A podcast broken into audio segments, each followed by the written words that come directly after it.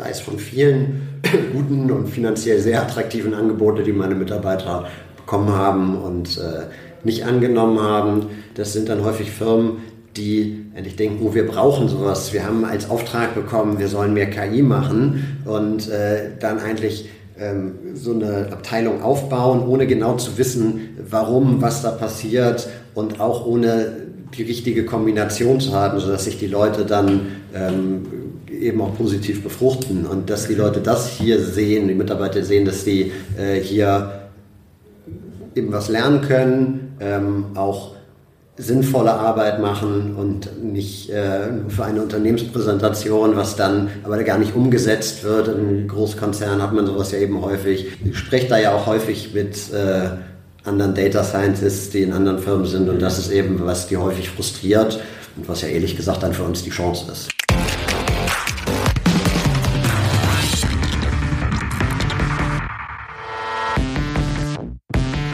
Herzlich willkommen bei einer neuen Folge des Talente Podcasts. Die besten Mitarbeiter finden, führen und in deinem Unternehmen binden. Wenn du diese Folge oder diesen Podcast hier mit Kollegen, Bekannten oder Freunden teilen möchtest, dann kannst du dafür ganz einfach den Link talente.co slash podcast benutzen. Und ich würde dir sowieso mal empfehlen, auf talente.co vorbeizuschauen. Ähm, da habe ich nämlich vor kurzem ähm, die neue Seite gelauncht und da findest du jetzt äh, neben dem Podcast und dem Infoletter auch ganz viel äh, redaktionellen Content zum Thema Talentmanagement. Also wirklich gute Artikel, die entweder von mir oder von der guten Miriam Zibel geschrieben sind, ähm, wo es darum geht, entweder wie du die besten Leute findest für dein Team und für dein Unternehmen, wie du die besten Leute von dir überzeugst, wie du die Leute bestmöglich motivierst und zu Höchstleistungen bringst und natürlich auch, wie du deine Leute glücklich behältst, wie du sie lange ähm, in deinem Unternehmen hältst und lange an dich bindest. Also schau da auf jeden Fall mal vorbei, talente.co und wenn du schon mal da bist, dann kannst du dich auch direkt für meinen Infoletter anmelden natürlich kostenlos und äh, dann bekommst du einmal pro Woche drei ganz simple, sofort anwendbare Tricks und Ideen von mir geschickt, wie du dein Talentmanagement in deinem Team, in deiner Firma sofort auf einen Schlag verbessern kannst. So, heute ist wieder eine ganz besondere Folge meines Podcasts, denn ähm, es ist eine Interviewfolge und ich bin hier zu Gast bei Simcock, äh, beim Geschäftsführer von äh, Simcock, beim Gründer von Simcock, äh, Jan Thomsen. Äh, in Hamburg, hier schön mit Blick auf die Elbe, auf den Hafen. Und äh, Jan äh, ist Physiker, mhm. war am CERN und hat dann 2012 Simcock gegründet. Genau, also beides mitgegründet und Mitgeschäftsführer. Mitgegründet und Mitgeschäftsführer, sehr gut, ja, ist wichtig. Äh, Simcock ähm, baut Machine Learning ähm, Algorithmen, ähm, Prediction Algorithmen, mhm. äh, die man im Prinzip für verschiedenste Business Cases anwenden kann, wie ich es verstanden habe. Genau. Also ihr äh, werbt zum Beispiel damit, dass ihr äh, für die Pharmaindustrie, für äh, Logistik, für äh, Retailer etc. Mhm. Wertvolle äh, Prediction-Algorithmen ähm, bauen könnt. Mhm. Und ja, das ist natürlich jetzt besonders spannend, einmal von dir zu hören, so für, für mich als Otto-Normal-Hörer sozusagen. Ähm, was sind denn so potenzielle Anwendungsfälle von, von euren Algorithmen? Was könnt ihr so? Was, ja, also grundsätzlich sind es fast immer ähm, Prognosealgorithmen. Das heißt, häufig sind das Absatzprognosen, Umsatzprognosen, aber auch ähm, in der Logistik Standzeitprognosen. Wie lang steht ein Container voraussichtlich? Also soll ich den dann nach oben oder nach unten stellen im Hafen? Ähm, Retourenwahrscheinlichkeiten. Also das ist der eine Block an Anwendungen, wo es wirklich darum geht, ähm, in die Zukunft eine Zahl zu prognostizieren und direkt auf der zu handeln. Mhm. der andere Bereich ist eigentlich Simulationsalgorithmen ähm, oder Simulationstools, die eigentlich auf derselben Technologie basieren. Man hat dann äh, Prognosen, die von vielen Einflussfaktoren abhängen, insbesondere häufig Marketing, dass sich dann die Frage ist, ähm, gerade im, im OTC-Bereich, ähm, also over-the-counter, nicht verschreibungspflichtige Medikamente, ähm, wo man Außendienst hat, wo man klassische Werbung hat und häufig die Frage ist, einmal, was bringt es mir überhaupt und was sollte ich verstärkt machen? TV oder Radio oder Außendienst oder online.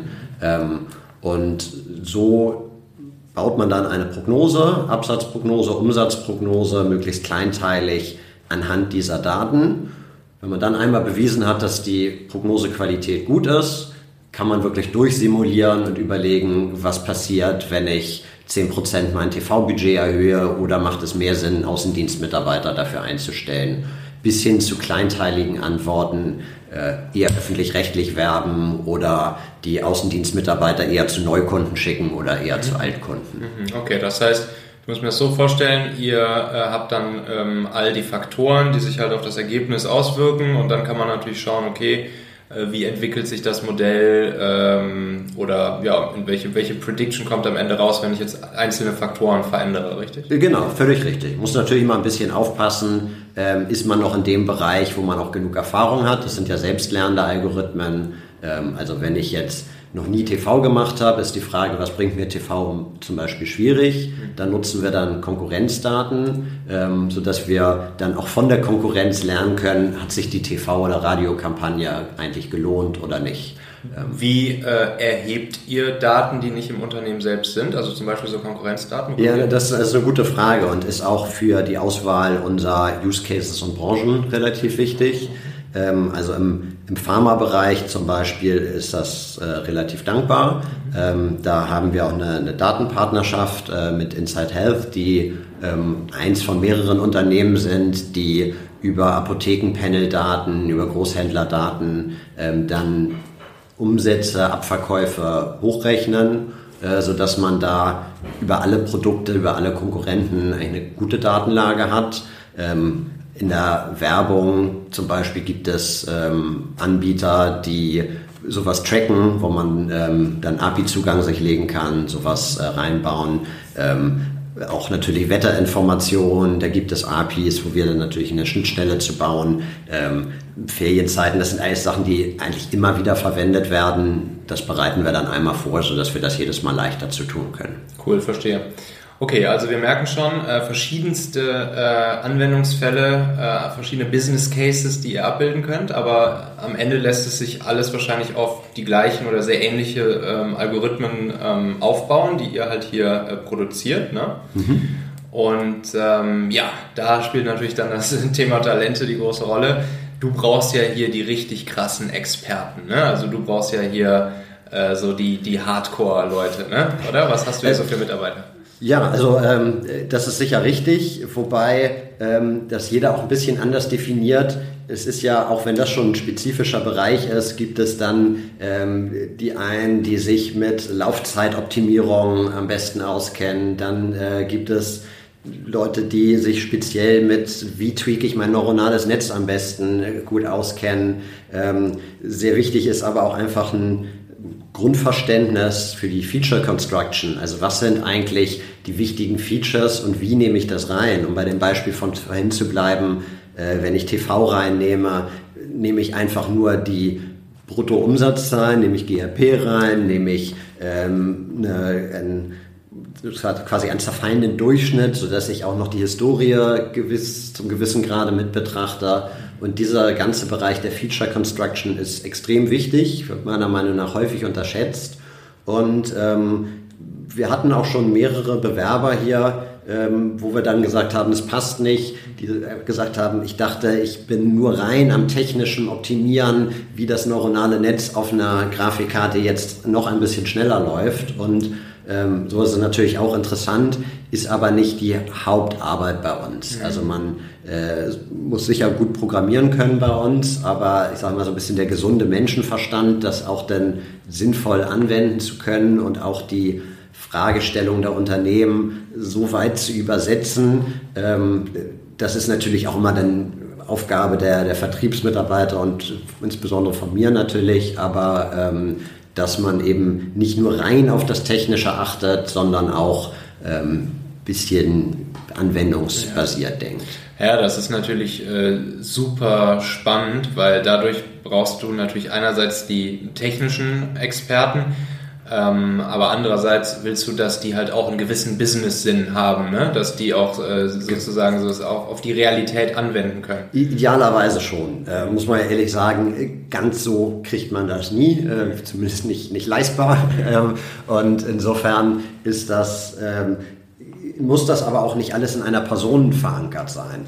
Ähm, also wir haben ähm, Mitarbeiter, die sehr sauber, sehr technisch arbeiten, ähm, die sehr gut darin sind, ähm, auch Dinge zu testen, zu optimieren, ähm, die aber vielleicht nicht ideal dafür geeignet wären, ähm, jetzt sich zu überlegen, welche Features sind ähm, besonders wichtig, wie tue ich dies rein, wie kommuniziere ich das mit dem Kunden. Ähm, auf der anderen Seite, ähm, ja, also endlich muss man die, die Aufgaben eben dem Mitarbeiter gut anpassen. Einmal natürlich, um die besten Ergebnisse zu bekommen, aber auch ähm, zur Motivation. Ja. Ähm, ja, verstehe. Was sind das denn für Positionen, die du hier hauptsächlich äh, sagen wir mal, im technischen Bereich hast? Also woher kommen die Leute? Was, haben die gelernt? Ähm, also bei uns sind es tatsächlich fast alles Physiker ähm, in dem Bereich. Wir nennen sie auch einfach Data Scientists, weil äh, man muss, glaube ich, auch nach außen nicht unbedingt kommunizieren, wo genau jetzt welche Stärke liegt. Ähm, aber ganz klar, es gibt ähm, Mitarbeiter mit einer klaren Programmierstärke, die dann vorher auch in der Softwareentwicklung lang gearbeitet haben und es gibt ähm, Mitarbeiter, die sehr viel mehr in statistischen Analysen drin sind, also mehr, mehr etwas Anwender, ähm, also Anwendungen ähm, der, der Tools ähm, dann gut sind. Dass wir großteils Physiker sind, hängt sicher auch an meiner Historie. Ich hab, sagst du ja wahrscheinlich alles vorab schon, aber ähm, Erzähl ruhig. Also, also, ich bin eben ähm, auch, auch Physiker von der Ausbildung, habe dann am äh, CERN promoviert und ähm, ja, bin da eigentlich auch das erste Mal mit diesen Algorithmen überhaupt in Kontakt gekommen, dass man ähm, doch die eben sehr große Datenmengen dort, wir haben das einfach Mustererkennung genannt, um ähm, klassischer von neuer Physik zu trennen. Mhm. Ähm, und durch diesen Hintergrund ja, habe ich auch viele der ersten Kollegen kennengelernt. Sehr viele kenne ich auch noch aus, aus alten Projekten. Mhm. Ähm, und es ist zum gewissen Grad auch sicher so, dass sich sowas gegenseitig anzieht. Ähm, denn Mitarbeiter wollen sich ja auch immer wohlfühlen und ich glaube, ähm, jetzt Mitarbeiter, die sehr, sehr eng nur einen speziellen, speziellen Fokus haben, ähm, die würden sich hier vielleicht gar nicht so wohlfühlen und es ist auch nicht das, was wir direkt suchen. Also es ähm, muss schon passen. Man muss natürlich auf der anderen Seite aufpassen, dass man nicht zu homogen wird und ähm, dann nicht auf die unterschiedlichen Anforderungen reagieren kann. Ähm, aber bei uns ist es insofern von der Historie, wo die Leute herkommen, relativ homogen. Aber in ihrer Ausprägung dann wiederum nicht. gibt es da sozusagen in der, in der, in der Physikerschaft, äh, gibt es da die Physiker, die tendenziell äh, eher dafür gestrickt sind und eher Bock drauf haben, ähm, das Ganze auf praktische Fälle anzuwenden, Business Cases anzuwenden und vielleicht die anderen, die eher im Tunnel Forschung machen wollen? Oder würdest du sagen, man kann im Prinzip jeden auch äh, dafür begeistern, die, die Praxis, das Ganze in die Praxis dann umzusetzen? Ich glaube, man kann schon äh, jeden begeistern, allerdings ist das natürlich ein riesiger Aufwand und es gibt eindeutig große Unterschiede. Ähm, es ja, wie ich vorhin schon gesagt habe, es gibt Leute, die haben ihre Stärken und vor allem ihre Interessen und danach sollte man sich auch richten. Ähm, und insofern ist die Auswahl schon, schon gut. Das heißt, ähm, wenn ich, ich würde nicht, nicht jedem Mitarbeiter mit jedem Projekt äh, betreuen, einfach auch um zu sehen, ähm, ja, wo liegen die Interessen und was, was können die Leute gut. Es äh, sind zum Glück, die Projekte sind unterschiedlich genug, dass man das sehen kann, auch allein schon von der intrinsischen Motivation. Ein Mitarbeiter, äh, dem ist es vielleicht wichtig, besonders viel zu bewirken, denn ähm, nimmt man auch gern Kunden, Kunden mit einem sehr großen Budget. Das heißt, wenn man da eine Optimierung macht, dann hat man einen richtig großen Hebel. Für einen anderen Kunden mag ein Großunternehmen per se schon irgendwas Schlechtes, Böses sein, wo man es dann äh, eher um, ähm, wo, man dann auch motivieren kann, dadurch, dass man sagt, äh, was man hier für Kraftstoffeinsparungen oder so, durch, wenn man dieses Projekt äh, sauber umsetzt, hinkriegt. Und so hat jeder Mitarbeiter eine etwas andere Motivation und auch unterschiedliche Stärken und häufig passt das auch ganz gut zusammen, sodass man äh, selten jetzt jemanden auf ein Projekt setzen muss äh, oder kann, nur weil er motiviert dazu ist und dann aber auch nicht gut dazu ist. Also für gewöhnlich passt das eigentlich sehr gut zusammen. Verstehe. Ja, also dieses, dieses Purpose geben und den Leuten erklären, welchen, welchen Impact sie dann mit ihrer Arbeit äh, haben, äh, im Kleinen wie vielleicht auch im Großen, ähm, ist das was, was auch ähm, beim Finden neuer Leute bei dir eine Rolle spielt? Also wie macht man das? Wie, äh. wie findest du deine ähm, deine Leute hier für deine offenen Stellen?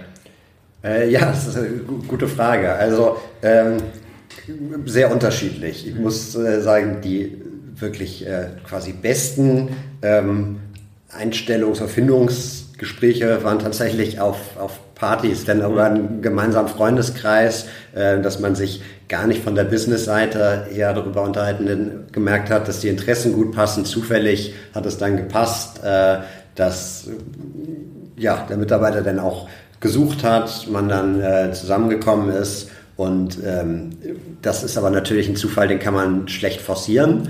Ja. Ähm, aber so ein Glück, sag ich mal, kann man auch haben. Ähm, dadurch, dass wir hier eine große Nähe zum DESI, der, der Forschungseinrichtung haben, ähm, ist das eigentlich unser Hauptrekrutierungsgrund. Da haben wir ähm, ja, viele alte Betreuer, Professoren und vor allem eben Mitarbeiter, die jetzt hier sind, die da noch Kollegen kennen, ähm, wo sich das auch rumspricht, auch eine örtliche Nähe vorhanden ist, ähm, auch eine gewisse technische Nähe, ähm, sodass das eben, ja, was eben auch ein Grund ist, warum wir doch sehr viele Physiker, sonst auch sicher einige Softwareentwickler, aber einige Physiker haben. Und natürlich auch der klassische Weg, ähm, dass wir auf unserer Webseite ähm, suchen.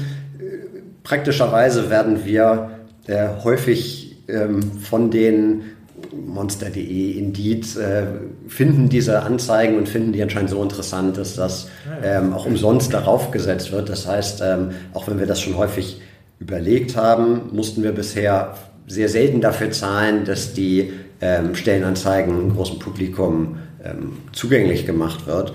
Da bekommt man natürlich dann ähm, auch sehr, sehr unterschiedliche äh, Bewerbungen.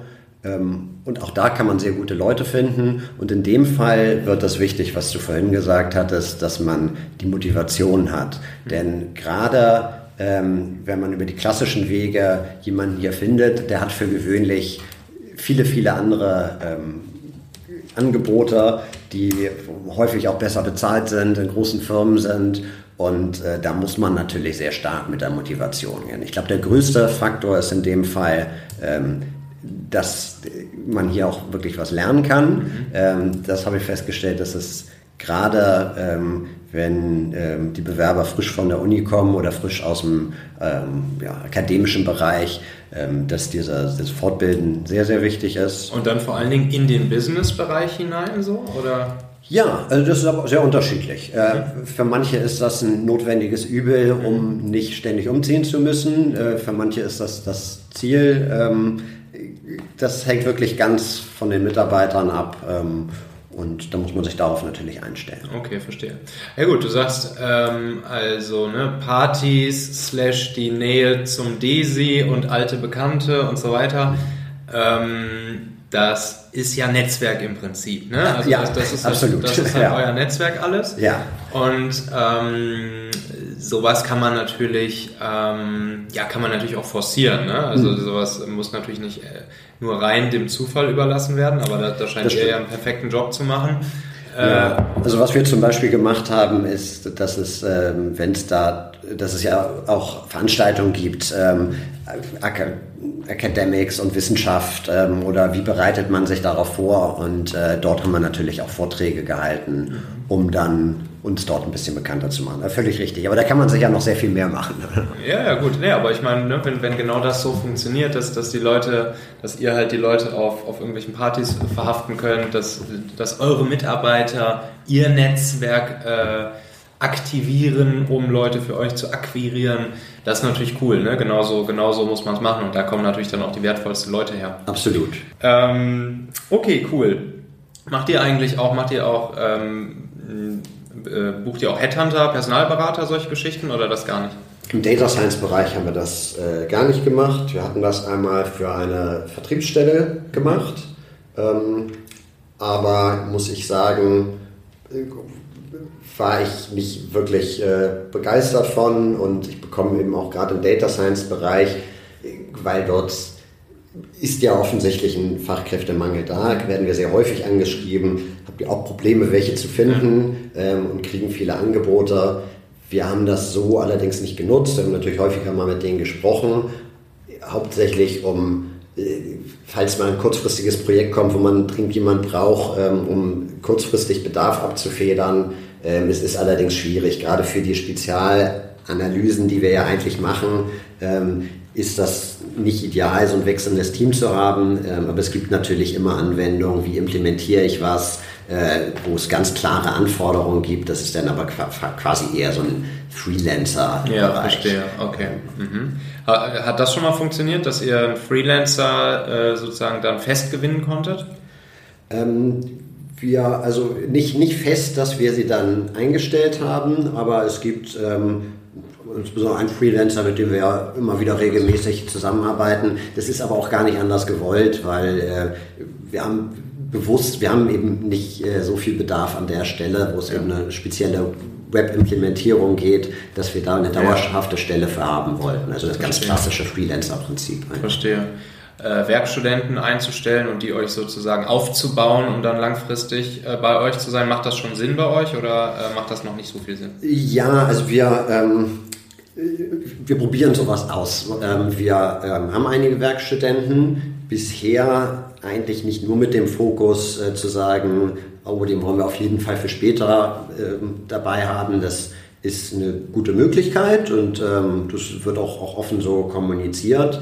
Aber in dem Fall hat das auch noch den Vorteil, dass es wo ich gesagt habe, dass wir viele Physiker haben, dass wir dann ähm, Leute mit anderen Ausbildungsbereichen, die direkt Informatik studiert haben, äh, die direkt Mathematiker sind oder ganz andere Bereiche ähm, reinbekommen. Für die ist das der Vorteil zu sehen, Data Science Stelle, was bedeutet das eigentlich? Soll ich mich jetzt darauf fokussieren und mehr Kurse direkt für selbstlernende Algorithmen machen, ist es eigentlich das, was uns interessiert. Und für uns ist eben ganz klar der Vorteil, dass wir ähm, ja, frischen Wind reinbekommen, andere Expertise in anderen Bereichen, ähm, die, die dort häufig vorhanden ist. Ähm, ja, und insofern ähm, sind wir da eigentlich sehr froh mit. Nicht nur mit dem Ziel, die dann aber zu halten. Mhm, okay, verstehe. Cool. Gehen wir mal einen Schritt weiter. Ähm, du hast jetzt auf äh, der letzten Party äh, wieder jemand kennengelernt, der, äh, der mit dem du dich gut verstanden hast und der potenziell hier auf eine offene Stelle bei euch passen könnte. Mhm. Und ähm, ja, auch die Frage, die ich dann ähm, häufig auch von meinen Hörern höre, ist halt, ja, woran erkenne ich jetzt eigentlich genau, äh, ob es der richtige Mitarbeiter ist? Mhm. Also woher ähm, ja, weiß ich wirklich, äh, ob es der ist, den ich einstellen sollte oder nicht. Ähm, hast du da, wie, wie, machst, wie machst du das hier? Wie erkennst du ob, du, ob du den richtigen da vor dir sitzen hast? Hast du irgendwie eine Art Auswahlprozess? Worauf achtest du besonders? Äh, was ist dir wichtig dabei?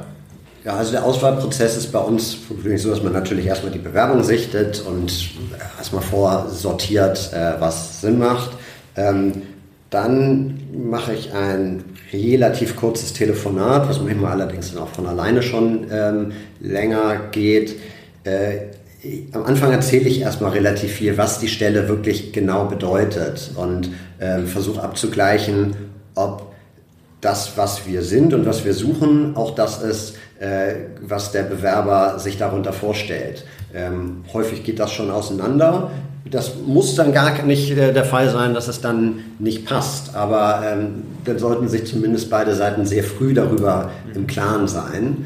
Ähm, meistens kriegt man damit natürlich schon mal so ein Grundgefühl. Natürlich erzählen äh, die Bewerber dann auch, was sie gemacht haben, gerade welche Programmiersprachen, also ganzen äh, rein technischen Sachen, ob es passt, kann man da schon mal mhm. abklären und man kriegt ein erstes Gefühl, ähm, wie die Person so tickt. Mhm. Ähm, das äh, reicht aber eindeutig noch nicht. Also ich, wir hatten das schon häufiger, dass ich gedacht hatte, dann super, es passt alles. Ähm, und im, im, echten Gespräch, was wir dann haben, hat sich herausgestellt, dass es eben doch nicht ideal passt. Und was wir da machen, ist, dass wir sehr ähm, sehr Use-Case-bezogen eigentlich sind. Also auch wenn wir viel programmieren müssen, machen wir eigentlich wenig reine Programmierfragen. Ehrlich gesagt kriegt man meistens schon ein gutes Gefühl davon, wie die Leute programmieren können, einfach wie sie da rangehen und ganz kurze Programmierfragen machen wir dann am Ende, ähm, aber das ist eigentlich selten entscheidend. Mhm. Was wir be besprechen, ist ein Case, den wir direkt auch so gehabt haben, mhm. der relativ typische Fallstrecke hat, ähm, wo man, ähm, wo wir das dann durchgehen, wo idealerweise dann auch die Bewerber erst in diese Fallen reinfallen, in die wir auch reingefallen sind, ja. als wir den, das bearbeitet haben. Und dann äh, spricht man darüber, weist darauf hin, warum was ein Problem sein könnte und versucht ein bisschen gemeinsam diesen Case äh, dann zu entwickeln. Das hat den Vorteil, dass es einmal ähm, auch der Bewerber sehr genau weiß, was danach auf ihn zukommt. Mhm. Ähm, das heißt, er bewirbt sich dann auch nur, wenn das wirklich passt und er dafür dann auch für die Stelle motiviert ist. Mhm. Es hat für uns aber auch den Vorteil, dass wir direkt sehen können, wo liegen in diesem Bereich die Stärken und vor allem auch klappt die Zusammenarbeit, die Kommunikation gut. Ähm, das wird man vielleicht denken, dass das offensichtlich sein sollte, gerade wenn man ähm, viel programmiert und dass es ja klar faktenbasiert ist, aber es macht schon einen Unterschied und gerade bei etwas kleineren Teams ist es natürlich extrem wichtig, dass man da gut und sinnvoll kommuniziert zusammen. Ja, auf jeden Fall.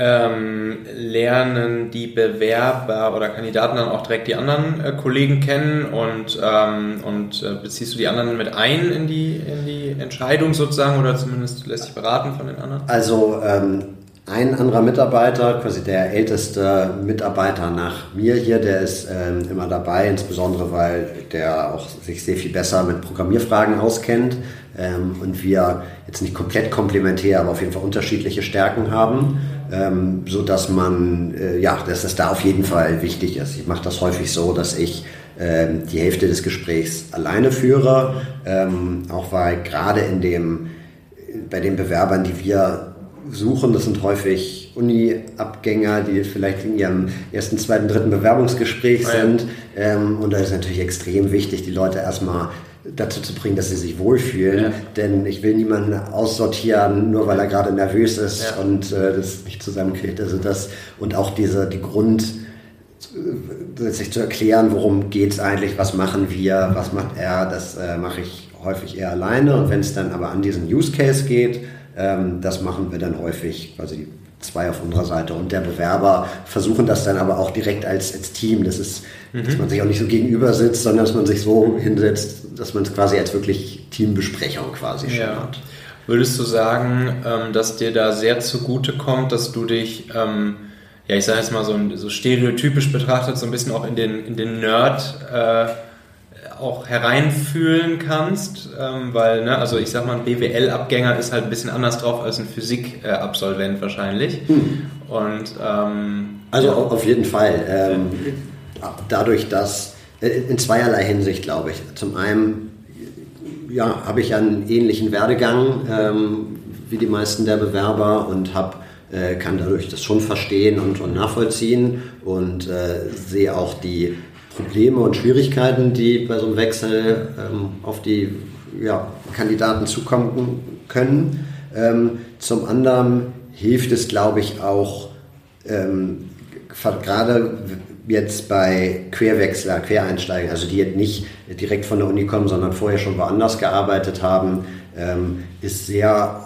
häufig, höre ich, dass ähm, dass dort ein Data Science Team aufgebaut wird, aber eigentlich gar nicht die, ähm, das Wissen im Unternehmen da ist, ähm, dann wird auch nicht die richtigen Sachen wertgeschätzt und es wird eben nicht verstanden, was man damit machen kann, was man nicht machen kann und dadurch ähm, gibt es dann häufig langweilige Aufgaben mhm. und ähm, das ist, glaube ich, eine große Chance durch diese Nähe dazu, ähm, auch den ja, auch zu zeigen, was bei uns anders läuft, warum es bei uns interessanter ist, warum es komplexere Algorithmen sind, warum man hier viel lernen kann ähm, und dass wir so überhaupt die Chance haben, gute Mitarbeiter zu bekommen.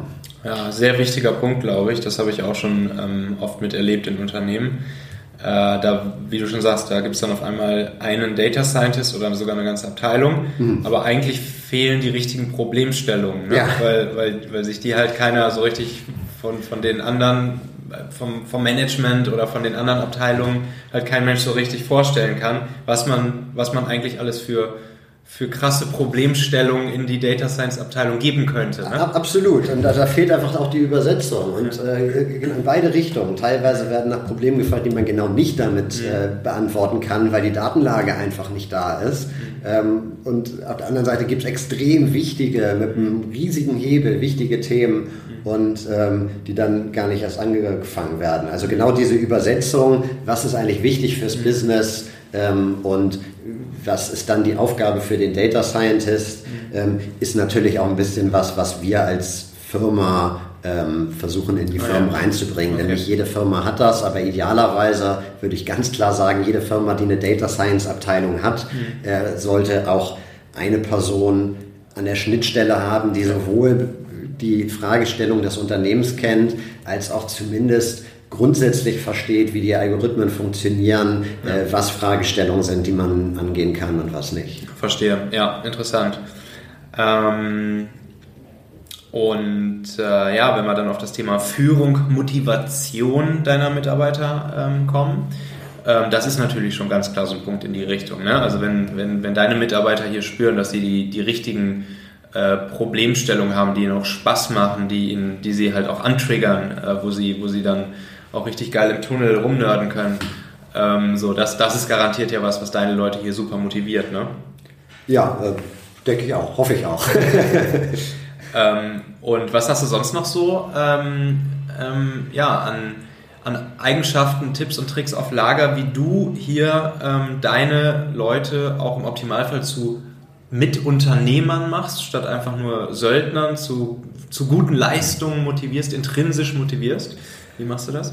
Also auf jeden Fall ist es ganz wichtig, offen zu sein, ehrlich zu sein ähm, und viel mit den Mitarbeitern zu sprechen, ähm, auch wenn es schwierige Phasen gibt. Wenn man äh, das Unternehmen kennt man gerade am Anfang, gibt es immer Phasen, wo es nicht läuft, wenig Aufträge reinkommen.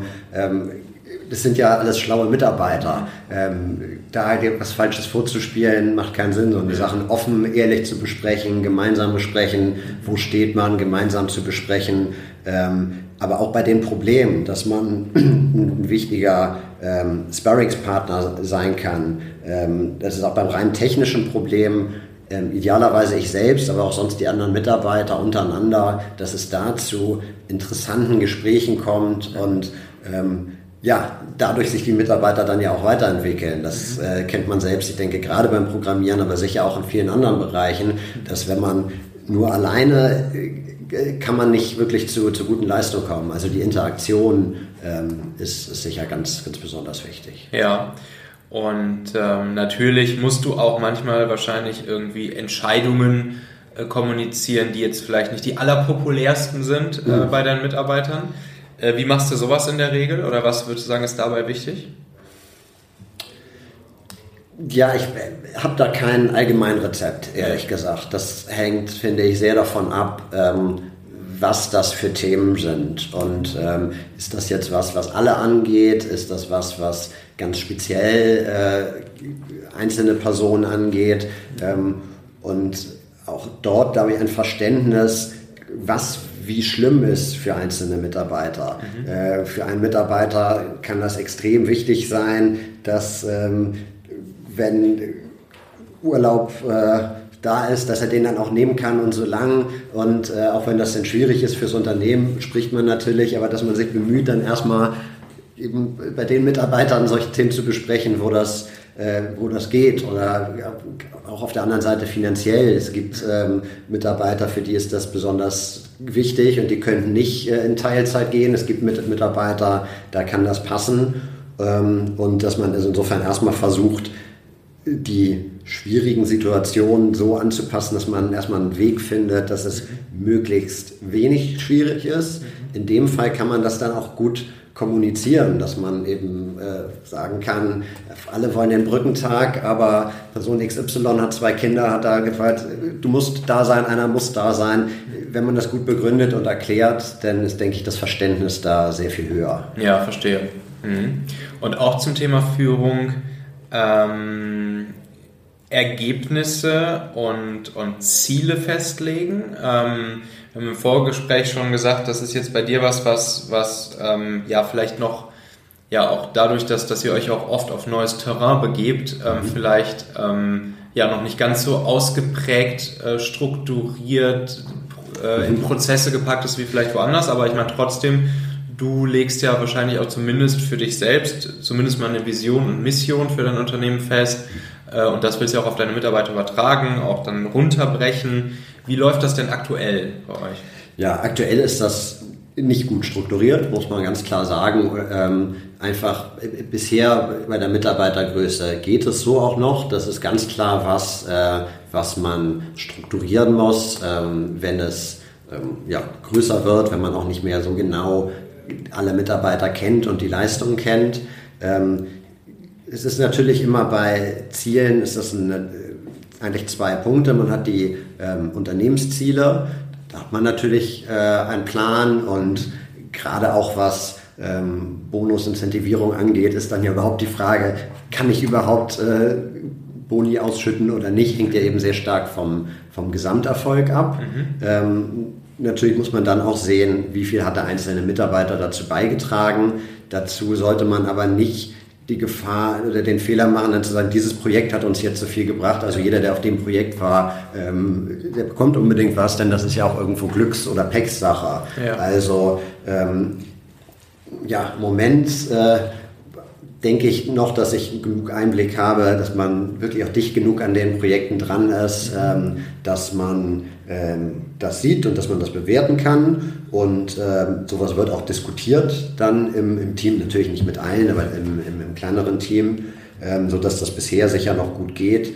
Ähm, in der Tat ist es eben nicht gut strukturiert. Nee, aber ich meine, wenn, wenn das so funktioniert, dann, dann ist ja eigentlich, dann ist ja umso besser. Also mhm. ähm, wenn du, wenn du da Einsicht hast und nah dran bist an den Projekten, würde ich jetzt als Kunde von euch sagen, ja perfekt. Also ich meine, da kann ich mir eigentlich nichts Besseres vorstellen äh, als, als, wenn der, als wenn der Chef äh, es halt hinkriegt, ähm, erstens so nah auch immer auf mein Projekt mit drauf zu gucken und zweitens äh, seine Leute scheinbar auch so intrinsisch zu motivieren, äh, da gute Arbeit abzu, ähm, abzuliefern, ohne dass das jetzt schon in irgendwelche Prozesse überhaupt äh, gepackt werden muss. Also ich meine, ne, wenn es so funktioniert, dann ist ja perfekt, dann kann man sich eigentlich fast nichts Besseres vorstellen. Nö, auf jeden Fall.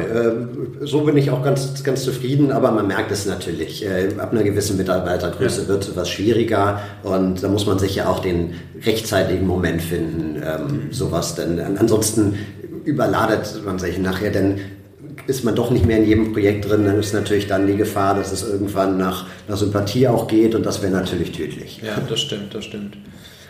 Ähm, wie sieht es hier bei euch aus, so mit diesem ganzen äh, Thema äh, Work-Life-Balance? Mhm. Ähm, ist das, ähm, spielt das, spielt das eine Rolle ähm, oder spielt das ähm, bei euch eine eher untergeordnete Rolle, vielleicht auch wegen der Profession der Leute her?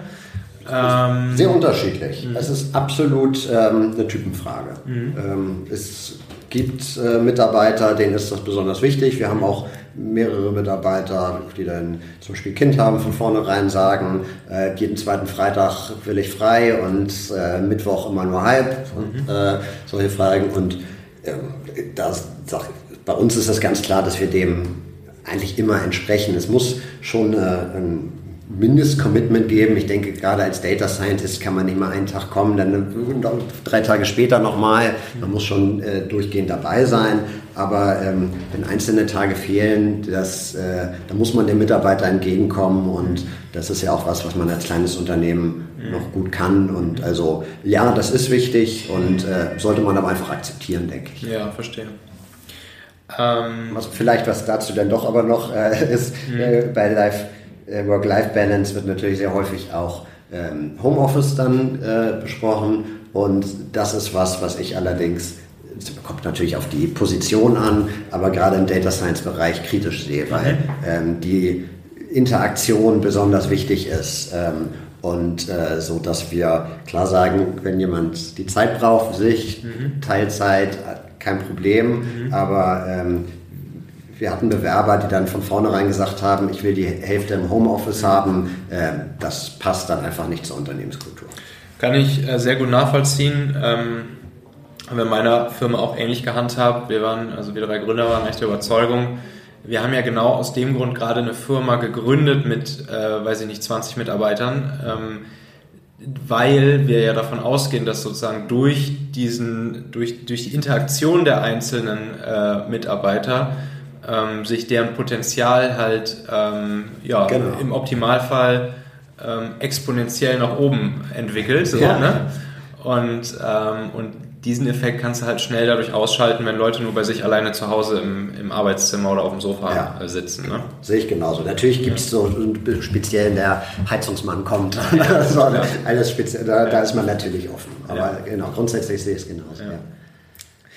Ähm, so, und jetzt hast du vorhin schon gesagt, ne, also hier deine, deine Leute, Data Scientists, so das ist ja, das ist ja das Thema, so alle, alle Unternehmen äh, wollen Data Scientists haben, Hätte wahrscheinlich irgendwie äh, gefühlt 50 Prozent aller, aller Headhunter-Aufträge gehen auf, gehen auf Data, Data Scientists äh, oder Developer. Mhm. Ähm, und äh, ja, natürlich werden deine Leute wahrscheinlich auch täglich kontaktiert von, von Headhuntern. Ähm, ja. ähm, wie kriegst du das hin, deine Leute hier bei dir zu binden, ähm, zu halten? Äh, was, was hält sie davon ab, ähm, ja, irgendwelche anderen äh, krassen Äpfel, die da hängen, äh, abzupflücken? Ja, also sicher zu 100 Prozent kann man das nicht, äh, nicht vermeiden. Mhm. Ähm, aber grundsätzlich funktioniert das sehr gut. Also ich weiß von vielen guten und finanziell sehr attraktiven Angeboten, die meine Mitarbeiter bekommen haben und äh, nicht angenommen haben. Ähm, das sind eigentlich äh, dieselben Themen. Einmal, dass die sich hier wohlfühlen, dass sie das Gefühl haben, hier noch was lernen zu können. Ähm, was in den Firmen häufig nicht der Fall ist. Es ist genau, das ist häufig ähm, gerade über Headhunter und gut bezahlte Stellen, das sind dann häufig Firmen, die endlich denken, oh, wir brauchen sowas. Wir haben als Auftrag bekommen, wir sollen mehr KI machen und äh, dann eigentlich ähm, so eine Abteilung aufbauen, ohne genau zu wissen, warum, was da passiert und auch ohne die richtige Kombination zu haben, sodass sich die Leute dann ähm, eben auch positiv befruchten und dass die Leute das hier sehen, die Mitarbeiter sehen, dass sie äh, hier eben was lernen können, ähm, auch sinnvolle Arbeit machen und nicht äh, nur für eine Unternehmenspräsentation, was dann aber gar nicht umgesetzt wird. In Großkonzernen hat man sowas ja eben häufig. Mhm. Also ähm, ich, ich spreche da ja auch häufig mit äh, anderen Data Scientists, die in anderen Firmen sind und das ist eben, was die häufig frustriert und was ja ehrlich gesagt dann für uns die Chance ist. Ja, klar, genau. Das ist dann euer Business. ähm, ja, richtig gut. Ähm, aber mal davon abgesehen, ähm, nehmen wir mal an, ähm, ich als kleines, mittleres Unternehmen ähm, möchte mir eine vernünftige Data Scientist Abteilung aufbauen. Ja. Ähm, und äh, mir vielleicht einen ersten Menschen in dem Bereich äh, ranholen. Ähm, ja, was würdest du sagen, äh, was können so erste Schritte in diese Richtung sein? Ähm, was wir gerade schon gehört haben, wahrscheinlich ist es erstmal wichtig, die, die richtigen Use Cases zu identifizieren, oder? Richtig, das, man kann, das kann ja auch schon die erste Person mhm. sein. Es gibt sicher Data Scientists, ähm, die ein Fokus auf auf Use Cases, äh, Features sehen. Das sind dann nicht die, vielleicht nicht die ganz klassischen Data Science. Man kann dann auch links und rechts gucken. Gerade in der Gründerszene gibt es ja sehr viele Leute mit diesem äh, Profilbild, dass sie ein Interesse haben, überlegen können, wie kann ich die Sachen anwenden, ein gutes Grundverständnis von Machine Learning zu haben, ohne da die letzten Experten zu sein.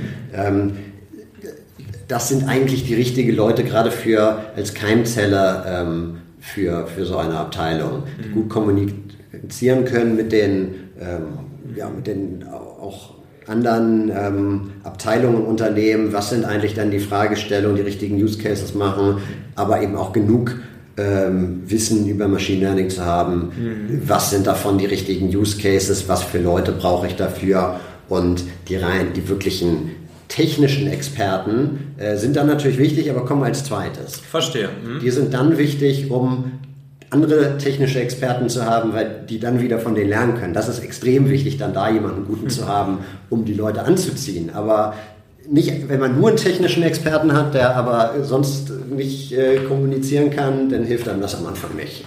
Das heißt, im Prinzip äh, ist der Trick, sich selbst so ein bisschen so ein kleines selbstlernendes Netzwerk aufzubauen, oder?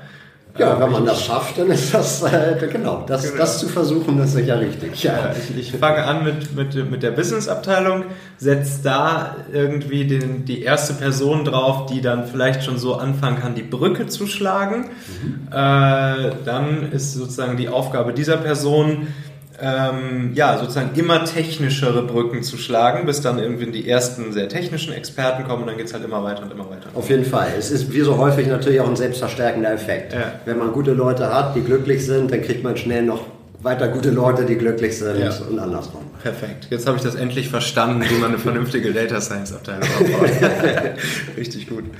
Ja, ich glaube, äh, damit, ähm, mit, mit diesem wertvollen Trick können wir es eigentlich auch abschließen. Ähm, ich fand es super spannend, super interessant, äh, gerade auch mal diesen Einblick zu kriegen, wie man, wie man wirklich so ähm, die, die Top, Top, Top-Experten ähm, äh, überzeugen kann, halten kann, binden kann, motivieren kann. Super spannend. Jan, ähm, ja, tausend Dank. Ja, sehr gerne. War sehr cool. Hat Spaß gebracht. Und dann sage ich ähm, auf bald und bis zum nächsten Mal. Ja. Ciao. Tschüss. Und damit auch vielen Dank.